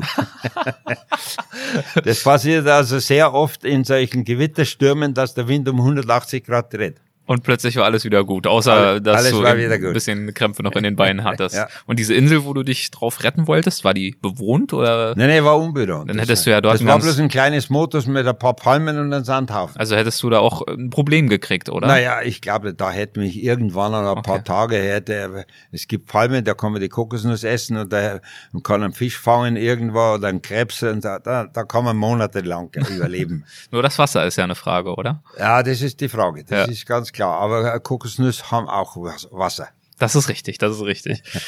Ja, ähm, es gibt so viele Anekdoten, ähm, viele kann man ja in deinem Buch nachlesen. Äh, da kommen wir gleich noch mal ganz kurz drauf zu sprechen. Eine Sache würde mich noch kurz interessieren, äh, denn dich hat's ja nicht nur einmal ins Gefängnis verschlagen, sondern das eine oder andere Mal auch danach, zum Beispiel auch im Sudan. Das klingt ja auch nicht gerade nach einer spaßigen Ja, Angelegenheit. ja, das ist schon klar. Einmal war ich also schon in den Salomonen im Gefängnis, ne, weil ich die Quayos besucht habe. Wo man keine Erlaubnis kriegt von der Regierung. Aber ich äh, um Verbote kümmere ich mich überhaupt nicht, weil oft denke ich das ist ein, das ist ein äh, Stamm dort, ne? Das ist ein Stamm oben in den Bergen. Ne? Ich war also unten in Singarang, Wahaba und ja, ich bin da so offenen Armen äh, empfangen worden und die haben das dann arrangiert, mir einen Guide besorgt und da habe ich diese Quayos, diese Wilden in die Berge besucht. Das war eine tolle Sache. Aber irgendwann hat also die Regierung in Honiara dann äh, mitbekommen, dass ich also da oben war. Und, naja, aber auch bloß ein paar Tage eingesperrt, 200 Dollar Geldstrafe und dann war ich wieder frei. Und aus heutiger Sicht äh, würdest du sagen, es ergibt schon Sinn, dass diese Stämme auch äh, geschützt werden gesetzlich vor Kontaktaufnahme? Äh, also ich bin der Meinung, diese Stämme soll man nicht schützen vor mir, weil ich keine Fehler mache bei denen. Man soll sie schützen von Touristen, die sofort hier äh, reinstürmen mit der Kamera und allen möglichen Blödsinn machen und äh, weiß noch nicht, was alles. Also ich habe festgestellt, Tourismus versaut alle Kulturen unserer Erde. Vor allen Dingen, wenn sie dann in Massentourismus äh, ausarten. Ist natürlich ja schwer schwer zu kontrollieren und zu vermeiden. Aber es geht natürlich auch um darum, diese Völker vor Krankheitsübertragung zu Ja, Beispiel ja, das ist schon klar. Ja. Aber ich habe immer einen Guide, einen Führer. Ja. Da hatte ich also äh, einen Guide und, äh, und zwei Träger. Habe also viele Geschenke mit draufgenommen. Ja, wie gesagt, habe oben überhaupt keine Probleme gehabt. Nicht? Zuerst muss man natürlich zum Dorfschief und dem seine Aufmattung machen und dann erlaubt er einem das und so. Also überhaupt und ich greife nichts an und umarm die nicht und so. Also ich äh, glaube, ich, ich äh, bin keine Gefahr für die. Und dann im Sudan, für wen war Sudan eine Gefahr, dass man das Gefühl hatte, man ja, muss ich sich war also einlochen? dann auf dem Weg äh, durch äh, 52.000 Kilometer durch 30 Länder Afrika habe ich auf dem Landweg zurückgelegt und bin also von äh, Kapstadt bis nach Deutschland auf dem Landweg. Habe also die höchsten Berge da bestiegen und äh, habe sämtliche Kulturen Afrikas. Ich bin dann später zum richtigen Kulturjäger geworden. Nicht? Angefangen in Papua Neuguinea, da wo ich also wirklich tolle Geschichten alles erlebt habe. War also bei den letzten Menschenfresser Danis, Lanis und Chalis oben und so. Und das habe ich also dann in Afrika durchgezogen und bin also viele, viele Kulturminderheiten habe ich angesteuert, habe die vier höchsten Berge be bestiegen. In Swaziland irrtümlich war ich, wurde ich also fast erschossen, weil ich nachts an der Grenze im Auto übernachtet habe. Die haben also gemeint, ich äh, war ich also dann zwei Tage im Gefängnis und dann haben sie sich also dann um mich gekümmert und ich konnte mich outen und dann habe Was dachten Sie, wer du bist oder was du bist? ja, das, das war eben meine Frage. Ne? Und dann habe ich gesagt, wieso habt ihr mich da eingesperrt? Ja, sie haben also eine Information bekommen, dass Autoschieber unterwegs sind, die Autos illegal von Südafrika nach Swaziland äh, liefern. Muss man ja auch nicht gleich erschießen, Nee, aber gut. Ja, und, äh, ja, und da wollte ich also bloß in meine Brusttasche greifen und einen, äh, einen Ausweis rausziehen. Und einer wurde halt nervös und hat den Finger krumm gemacht. Und, und da, glaube ich, sind die Kugeln bloß ganz schmal äh, nahe an meinem Kopf vorbeigeflogen. Ja, und so habe ich also be richtig Begeisterung gefunden auf diesen Landweg. Alle Kulturminderheiten, äh, ob das also jetzt die äh, Maasais waren oder die Turkanas und so, sämtliche Stämme habe ich also be besucht.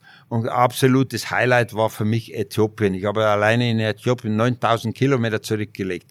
Und da wollte ich natürlich weitermachen und bin also auf dem Landweg wollte ich in den Sudan. Und in Sudan, nicht ums Verrecken, habe ich eine, äh, ein Visum bekommen. Die haben also gesagt, nein, die lassen also keine Touristen rein zur damaligen Zeit. Und dann habe ich einen Karl-Heinz Böhm kennengelernt.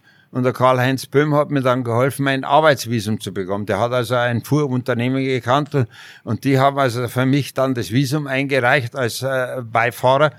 Und das habe ich also dann genutzt und bin in den Sudan gekommen. Wollte aber im Sudan erkunden und habe also dann in Khartoum meinen LKW verlassen und habe ich in weiser Voraussicht, aber gedacht, das kann also sonst schief gehen, habe mich in ein Krankenhaus begeben und habe also Magengeschwüre vorgetäuscht, Magenschmerzen. Nicht? Aber da lag ich nur einen Tag und dann hat mich also die Sicherheitspolizei rausgefischt und haben mich also jeden Tag bearbeitet, eine ganze Woche lang. Ich bin geschlagen worden wie ein Hund. Ne? Und dann, äh, Gott sei Dank, damals war gerade die große Krise, wo 100.000 umgebracht wurden, Nord gegen Süd. Und da habe ich gedacht, äh, jetzt, da kommst du jetzt nicht mehr raus. Aber dann haben sie mich trotzdem äh, mit... Dachten sie, äh, du wärst ein Spion oder warum haben ja, die dich haben geschlagen? gedacht, ich bin ein Spion. Gott sei Okay. Dank habe ich alle meine ganzen, weil ich äh, fotografiere und filme ja viel. Und da habe ich also Gott sei Dank alles in Addis Abeba alles nach Hause geschickt. Und ich hatte also nur mehr die, den äh, Film in der Kamera im LKW nach äh, in den Sudan. Ne? Und ja, da haben sie die Kamera, ra- äh, den Film rausgezogen und vernichtet und so. Aber sie haben also nichts gefunden, Gott sei Dank. Und dann haben sie mich also dann nach einer Woche mit äh, zwei Begleit äh, äh, Militär abgeschoben in den Zug äh, rauf nach Ägypten.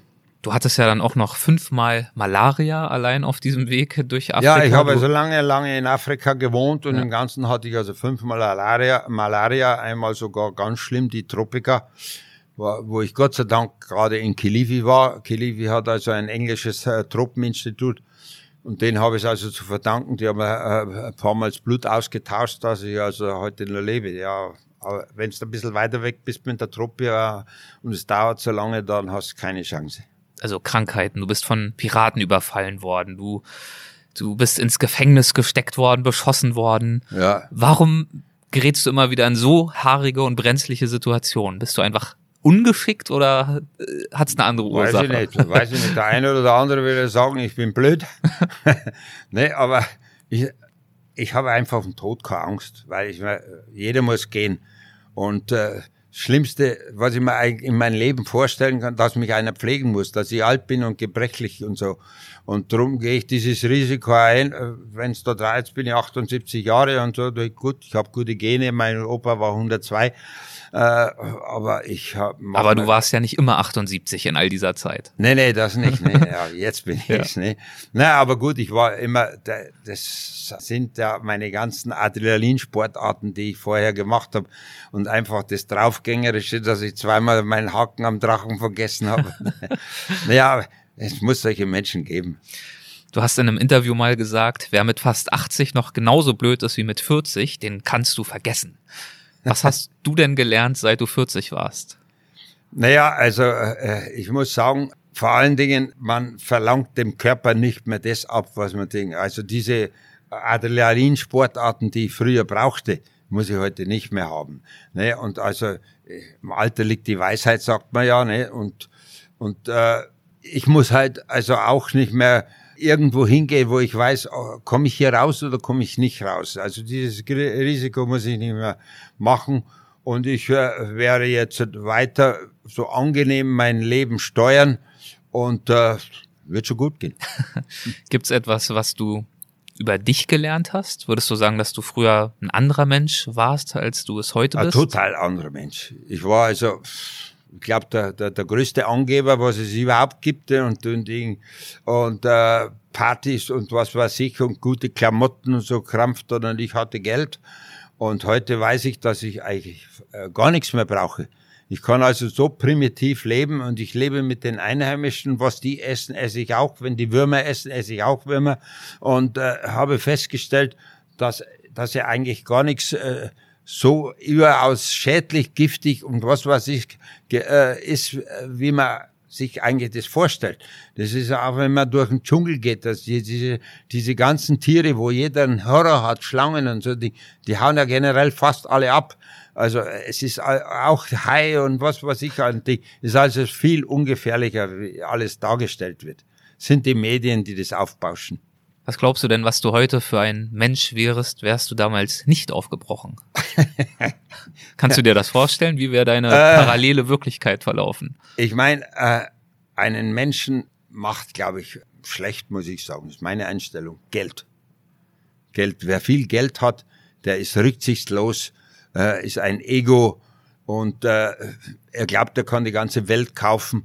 Und das ist also der bescheidene Mensch und so, der legt seine Werte ganz woanders hin. Geld ist für mich wichtig, aber äh, nicht diese Dominanz, was es für viele Leute ist. Das ist für dich ein Werkzeug, um dir Freiheit ein Stück weit zu ermöglichen. Richtig, um, um, um zu leben. Ja. Sonst nichts anderes. Wenn dir ein Mensch begegnet, der viel Geld hat, bist du da direkt erstmal skeptisch schon und kritisch eingestellt? Ich, bin also äh, ist für mich ein Horror, wenn ich also sehe, ich war also jetzt vorgestern hier an an so einer äh, schickimicki äh, Party und ich wollte da gar nicht reingehen, weil wir schon alleine wie die so fein angezogen sind, da habe ich meine Hemmungen. Ich ich passe nicht in die Gesellschaft. Aber es gibt ja bestimmt auch nette Menschen in dieser Gesellschaft. Ah, mit, mit, Sicherheit, das ist, das ist ein, ein großer Fehler. Ich habe also Vorurteile, die manchmal oder sehr oft nicht stimmen. Ne, aber ich, ich kann nichts dafür, weil äh, ich mich meistens also bei armen Leuten aufhalten und äh, ja, habe ich halt den, den Fehler. Und wer keinen Fehler hat, den gibt's nicht. Was würdest du Hörern sagen, die unserem Gespräch jetzt gelauscht haben und sagen, Mensch, das ist ja Wahnsinn, so ein intensives Leben kann es geben, das ist ja toll, aber für mich komplett unrealistisch. Ja, also ich glaube, da muss man viel Mumm in die Knochen haben. Und äh, mich wäre sehr oft gefragt, was war äh, deine größte Entscheidung, ja, sage ich, abzuhauen? Ne, weil diese, diesen Absprung, da haben die also 99 Prozent Angst davor. Auch viele, viele, heute habe ich es erst wieder gehört, ne, überall in Österreich und in Deutschland stehen massenweise äh, fast fertig gebaute Schiffe rum und irgendwann schmeißen sie dann das Handtuch. Also da habe ich so viele Sachen erlebt, das glaube ich nicht. Das ist, man muss halt einfach, was man sich einbildet, muss man durchziehen. Ne? Und nicht dann einfach mal weiche Knie kriegen und sich auch nicht beeinflussen lassen. Meistens sind auch Frauen schuld, die dann irgendwen sagen, entweder oder, ich lasse mich scheiden. ne? Das ist also auch oft der Grund, dass äh, manche Männer dann äh, ihren Traum äh, aufgeben. Du hast das nicht getan, du bist aufgebrochen, hast dir deine Paradiese gesucht und hast sie regelrecht gejagt. So ist ja auch der Titel deines Buches, der Paradiesjäger. Das ist ganz aktuell erschienen, das erste von mehreren Büchern, die erscheinen sollen zu deinen Reisen. Was jagst du denn genau? Was ist für dich ein Paradies? Ja, ganz einfach erklärt. Nicht nur Palmen und wunderschöne Strände, wunderschöne Tauchreviere, sondern ein richtiges Paradies ist ohne Touristen. Da ist also, da fühle ich mich wohl, weil ich habe also wirklich festgestellt, Tourismus versaut jede Kultur, jedes Land. Ich bin also damals als einer der ersten in der Karibik gewesen und habe äh, bei Stevens Yacht eine Segelyacht geschartert und da war also wirklich die Schwarzen, die Einheimischen waren liebe, nette Leute. Ich bin also mit denen zusammengesessen am Lagerfeuer und äh, zehn Jahre später mit der eigenen Yacht vorbeigekommen. Und das war die Hölle. Die haben ja teilweise mich betrogen, beschissen und waren so aufdringlich, haben mir die Leinen abgeschnitten, weil ich also zu wenig Trinkgeld hergegeben habe. Und äh, das ist der Wahnsinn. Also was Tourismus kaputt macht, wenn ich da bloß dran denke, vor äh, ja 10, 15 Jahren war ich am, äh, am Angkor Wat, da waren 20 Leute drin. Heute kann man die Tempel gar nicht mehr fotografieren, weil so viele äh, äh, Menschen davor stehen. In Kambodscha, ja. Kambodscha, ja. Also. Was heißt das? Also ich kann die Kritik sehr gut nachvollziehen. Ich glaube, vielen, die gerne reisen, geht es so, dass sie gern den Touristenströmen entfliehen möchten. Und gleichzeitig ist es eben nun mal so, dass viele gerne reisen möchten was, was ist die Message? Sollen die Leute alle zu Hause bleiben, damit wir äh, Premium-Reisenden, wir Intensivreisenden, damit wir das für uns allein haben? Naja, man wird ja also kaum aufhalten können. Und ich meine. Wäre das der Wunsch? Äh, ja, also. ganz, ganz egozentrisch mal formuliert. Ob ich mir das wünsche oder nicht, das geht sowieso nicht in Erfüllung, weil äh, der einzige Wunsch ist, da noch hinfahren, wo es keine äh, Flugplätze gibt. Mhm. Da ist die Welt noch in Ordnung. Und da gibt's noch einige Plätze, wie zum Beispiel die ganzen Tour-Motos, die li liegen also östlich vor, vor Tahiti. Und äh, da kommt also kein Mensch hin wenn er nicht ein Schiff hat. Ja. Und das Gleiche, die ganzen Inseln zwischen Hawaii und den Philippinen, Mikronesien, ist das Gleiche. Und das sind also wirklich, glaube ich, die letzten Paradiese unserer Erde, wenn es nicht der tiefste Dschungel äh, Brasilien oder was der Teufel oder Borneo. Es gibt schon noch die Ecken. Aber für diese Ecken muss man Mumm haben. Also da, und äh, nicht solche Leute, die da warten, dass sie am Flugzeug mit, äh, am Flugplatz mit dem Tafel abgeholt werden äh, vom Hotelmanager. Äh, also solche Leute sind nicht für die Ta Paradiese gemacht. Wie würde es dir denn gehen, wenn du jetzt hier einen deiner Vorträge hältst auf der Messe und irgendeinen traumhaften Strand zeigst, der dir ganz besonders gut gefällt? Und dann sagen 200 Leute auf einen Schlag, ja, da, da reise ich jetzt auch in nächste Woche. Diesen Fehler habe ich einmal gemacht. Denn es ist ja schon so, dass du mit deinem Buch, mit deinen Vorträgen oder jetzt wie auch in unserem Gespräch durchaus natürlich auch inspirieren, ähm, dass die Menschen auch aufbrechen wollen und solche ja, Dinge sehen und erleben möchten. Diesen Fehler habe ich einmal gemacht, äh, mit zum Beispiel Nanomeer oben, wo ich also ein halbes Jahr in diesem ein, äh, einsamen Atoll war. Äh, dieses äh, Experiment, Paradiesexperiment, muss ich sagen, habe ich einem Amerikaner weitergegeben, habe ihm sogar meine Seekarten gegeben und der hat es also nachverzogen und äh, hat es selber traumhaft gefunden und äh, ein Jahr oder zwei Jahre später war er wieder in Amerika und hat es also dann in die amerikanische Segeljachtzeitung gesetzt und das hat sich also dann rumgesprochen und da waren also ein Jahr später waren 40 Yachten in Nanomeer. Alles diese Leute, die also vor den Zyklonen fliehen und runter nach Neuseeland auf dem Normalwege gehen, die haben sich alle entschlossen, Richtung Äquator raufzufahren nach Nanomeer. Und was ich da gehört habe, was sich da abgespielt hat, das war die Hölle da oben. Ne? Und äh, das ist also dann, äh, daraus habe ich also gelernt und ich kenne also viele Paradiese, und die werde ich also nicht weitergeben. Gelernt ist ein guter Punkt, um zum Abschluss zu kommen, nämlich mit einer Rubrik, die wir in vielen Folgen haben, die Halbsätze. Das heißt, ich würde einfach einen Halbsatz vorgeben und du hast die Freude, ihn zu beenden. Muss aber nicht in einem Halbsatz sein, kann so knapp oder ausführlich sein, wie du möchtest. Und zum Thema Lernen ist auch der erste Satz, gegebenenfalls, je nachdem, wie du ihn für dich interpretierst. Wenn ich eine Abschlussrede an einer Uni halten dürfte, oder sollte sogar, dann würde ich den Absolventen sagen, Hohoho. Tut erst einmal euer Inneres durchforsten, ob sie überhaupt für solche Reisen fähig sind. Denn ich habe also viele, so viele junge Leute kennengelernt, die haben Dreams im Kopf. Träume. Ja. Träume. Und diese Träume können sie nie erfüllen, weil sie Weicheier sind. ja, man muss also wirklich ein harter Typ sein, um mit solchen ja, Einsamkeiten zurechtkommen, mit solchen Völkern zurechtkommen. Und die haben also alle Träume im Kopf, die sie körperlich nie erfüllen, vor allen Dingen geistig nicht. ja, okay, guter, guter Punkt. Ein, eine Reise ist für mich in Anführungszeichen gelungen, wenn ja, wenn ich sie erfolgreich zum Abschluss bringe, wenn ich meine Träume erfüllt habe, wenn ich genau das vollzogen habe, was ich mir eingebildet habe, und wenn das alles äh, dann äh, zum Guten ausgegangen ist, dann war die Reise erfolgreich. Im Einklang mit mir selbst zu stehen bedeutet für mich? Ja, das ist also, glaube ich, das Wichtigste überhaupt bei solchen Reisen, wie ich sie mache, wenn du keinen Einklang mit dir selber findest, ja, dann bleib zu Hause, wo die Touristen sind. Wie schaffst du es, mit dir selbst im Einklang zu sein? Das ist mental. Das ist mental bin ich so stark. Ich kann also wirklich, ich, äh, ich habe so einen wahnsinnigen Kopf, dass ich teilweise also Schmerzen besiege, wenn ich will. Ne, wenn ich mir das einbilde, nein, du musst da durch. Ich habe also manchmal solche Schmerzen irgendwo durch den Dschungel und irgendwas, meine Knie sind kaputt. Aber ich kann mich also äh, dann geistig also toppen, dass ich also das trotzdem durchziehe. Bist du nie schlecht drauf, nie deprimiert, niedergeschlagen, traurig, allein? Hast nee, du hast du sowas nicht? Das kenne ich nicht. Nein, weil äh, wenn ich also denke, dass ich also jetzt ein Trübsal blase, dann wo sehe ich da irgendwie einen Ausweg?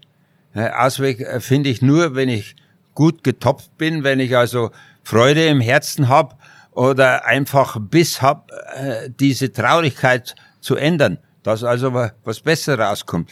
Wenn denn in der, dieser Traurigkeit weiter schweben, da, da kommt kein Erfolg raus. Also muss ich was ändern. Unter einem Abenteuer verstehe ich, ja, Abenteuer ist eigentlich äh, für mich das, was nicht jeder Mensch vollziehen kann. Und wo ich also meine Freude finde dabei. Das ist also für mich ein Abenteuer. Wenn ich nur noch eine Reise unternehmen dürfte, würde ich? Oh, eine Reise. Das ist also für mich äh, eine schreckliche Vorstellung, weil äh, ich will noch viele Reisen unternehmen und ich hoffe, ich wäre so alt wie mein Opa, der war 102 und äh, solange das nicht äh, irgendwie in die Nähe kommt, äh, mit einer Reise tue ich mir überhaupt gar nicht abgeben. Lässt du dich einfach nicht drauf ein, auch okay. Nee. Als meinen bisher größten Erfolg betrachte ich Oh, das ist eine schwierige Frage. Größt, größten Erfolg. Ja, ich glaube, dass ich also mich vom Kotzbrocken zum normalen Menschen oder back to the roots äh, geformt habe, weil jetzt äh, ich bin also kein neidischer Mensch, der irgendwas erreichen will, wo, was für andere so wichtig ist. Und das ist also für mich der größte Erfolg, dass ich ganz bescheiden glücklich bin. Ich bedauere, ich bedauere, dass ich schon so alt bin, weil ich noch so viel erleben möchte. Ich, ich hätte immer wieder sagen ich, ach, ich möchte noch ins All raus. Ne, ich habe es heute erst erwähnt, wenn jetzt die Frage aufkommt hat, würdest du, also Chance vielleicht, äh, dass du zurückkommst, 50-50, würdest du zum Mars fliegen, wäre ich sofort dabei. wenn ich an die Zukunft denke, oh, an die Zukunft denke, da, da wird mir schlecht. da wird mir direkt schlecht, weil ich äh, mir vorstelle, dass ich jetzt in ein Alter komme, wo die Knochen mehr so mitmache, dass ich vielleicht in, äh, in die Nähe komme, äh, wo man sich um mich kümmern muss und alleine dass andere, dass ich von der Hilfe anderen Leuten ab, äh, abhängig bin, da wird mir richtig schlecht. Da möchte ich am liebsten gleich sterben. Aber soweit ist es zum Glück noch nicht, denn soweit ich weiß, begibst du dich ziemlich zeitnah wieder auf die Reise. Ja, ja, ich, äh, ich habe also mein Schiff jetzt in Malaysia und meine nächste Reise geht nach Indonesien und dann habe ich mir eigentlich wieder vorgenommen, egal wie es vielleicht ausartet, aber es wird schwierig werden, wieder zurück in die Südsee. Das sind für mich die letzten Paradiese, weil Amerika, wenn ich mir vorstelle, wo so viel Backpackers drüben rum äh, äh, kann ich mir nicht als Paradiese vorstellen. ich wünsche dir viel Spaß bei deiner Rückkehr und bei der nächsten Reise auf deiner Yacht.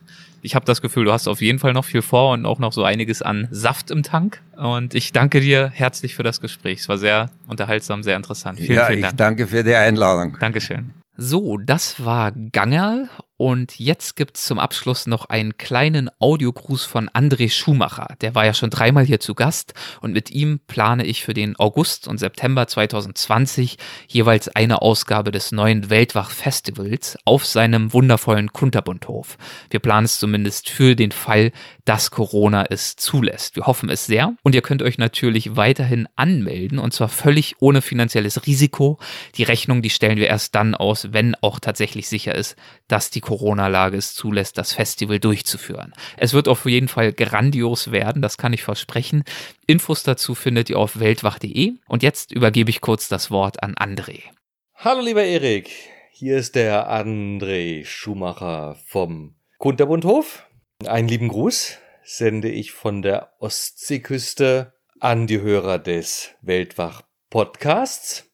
Ich wollte mal einen kleinen Zwischenstand durchgeben in Zeiten von Corona. Zum einen unser Reise- und Outdoor-Festival entwickelt sich ganz hervorragend. Der Augusttermin ist schon fast ausverkauft. Es gibt noch, ich glaube, sechs Karten von den 50 Plätzen, die es gab.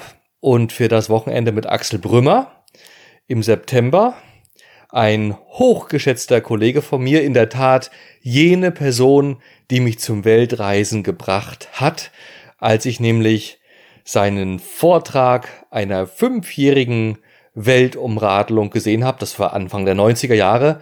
Dieser Axel Brümmer kommt zu uns auf den Kunterbundhof und wird hier von seinem Klassiker von dieser fünfjährigen Radtour um die Welt besuchen. Legt sogar noch einen drauf, weil er hat all die Menschen, die er damals getroffen hat in den 90er Jahren, nochmal besucht, hat die Welt nochmal umradelt und hat die interessantesten Menschen wieder getroffen.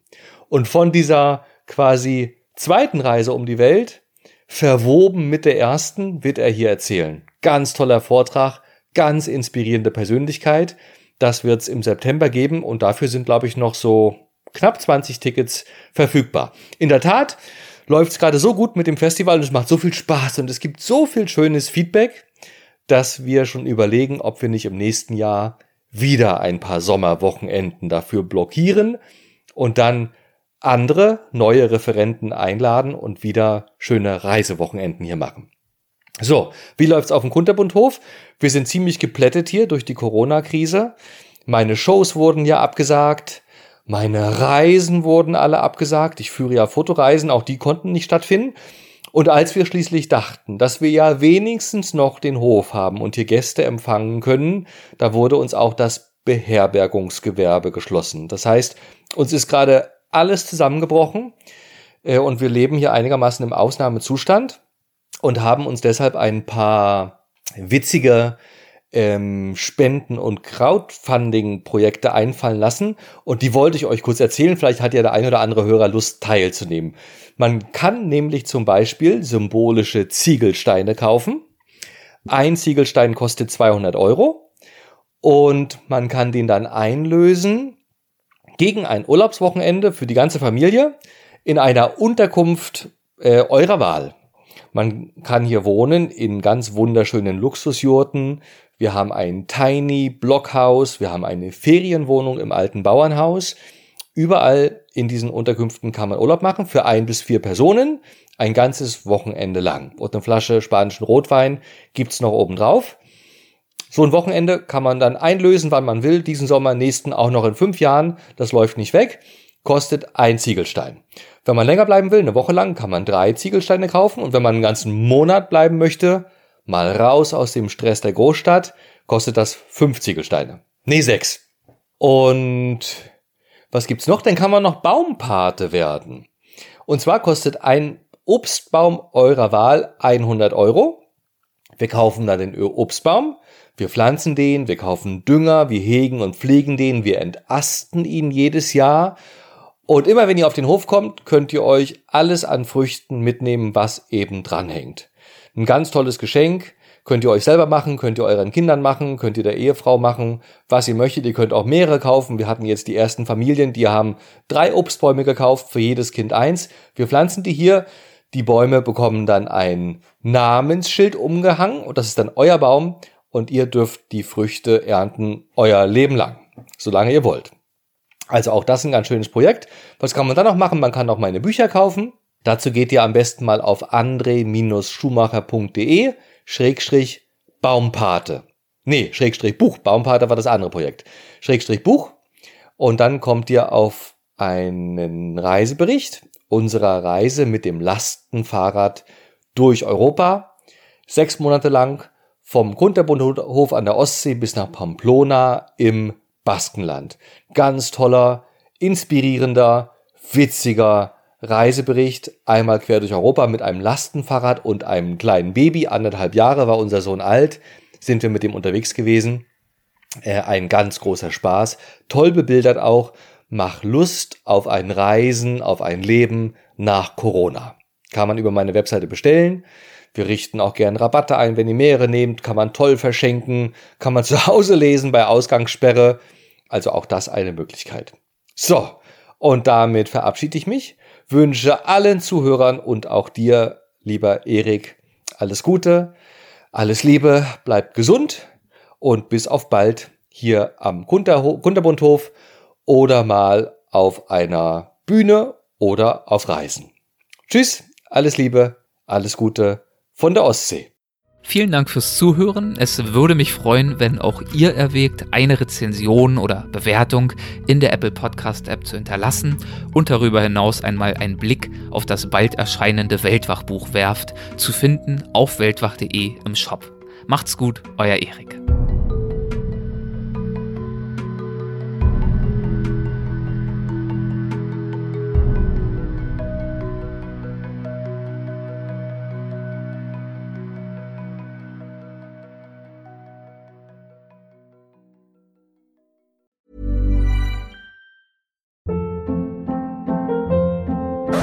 Hold up. What was that? Boring. No flavor. That was as bad as those leftovers you ate all week. Kiki Palmer here, and it's time to say hello to something fresh and guilt-free. Hello Fresh. Jazz up dinner with pecan-crusted chicken or garlic butter shrimp scampi. Now that's music to my mouth. Hello Fresh. Let's get this dinner party started. Discover all the delicious possibilities at hellofresh.com. Hey, it's Paige DeSorbo from Giggly Squad. High quality fashion without the price tag. Say hello to Quince. I'm snagging high-end essentials like cozy cashmere sweaters, sleek leather jackets, fine jewelry, and so much more. With Quince being 50 to 80% less than similar brands. And they partner with factories that prioritize safe, ethical, and responsible manufacturing. I love that. Luxury quality within reach. Go to quince.com slash style to get free shipping and 365 day returns on your next order. Quince.com slash style.